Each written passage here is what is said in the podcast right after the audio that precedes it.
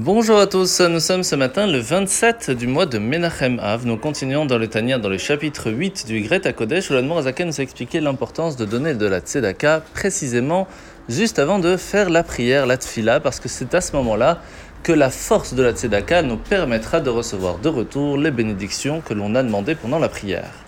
Et la question qui se pose, c'est comment est-ce qu'une petite pièce va permettre en fin de compte d'amener tant de bénédictions?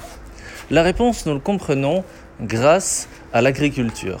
Réfléchissez, une petite graine qui en fin de compte n'est rien, va aller dans la terre, va pourrir, et c'est par cela que va venir un arbre ou des légumes ou des fruits.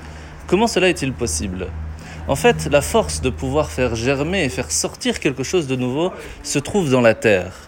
Par contre, la graine va faire réveiller cette force et va donner l'ADN spécifique à qu'est-ce qui va devoir sortir de la terre.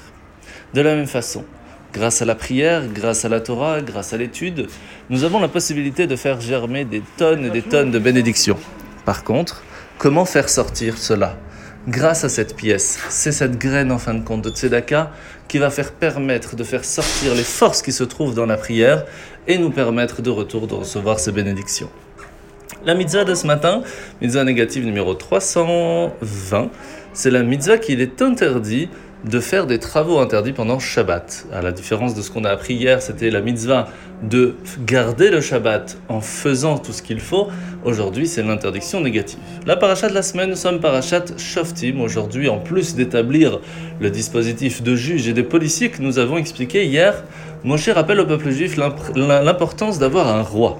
Alors bien sûr, depuis qu'il n'y a plus le temple, et tant que Mashiach ne sera pas là, nous n'aurons pas de roi, mais il est important d'avoir une autre autorité pas seulement individuelle, mais aussi collective, qui va, chaque fois que nécessaire, la possibilité de lui poser des questions. Comme il est marqué dans les Pirkei Avot, donne-t-on un maître en Torah pour pouvoir le consulter dans, dans tous les domaines, pas seulement dans les domaines spirituels, mais aussi matériels.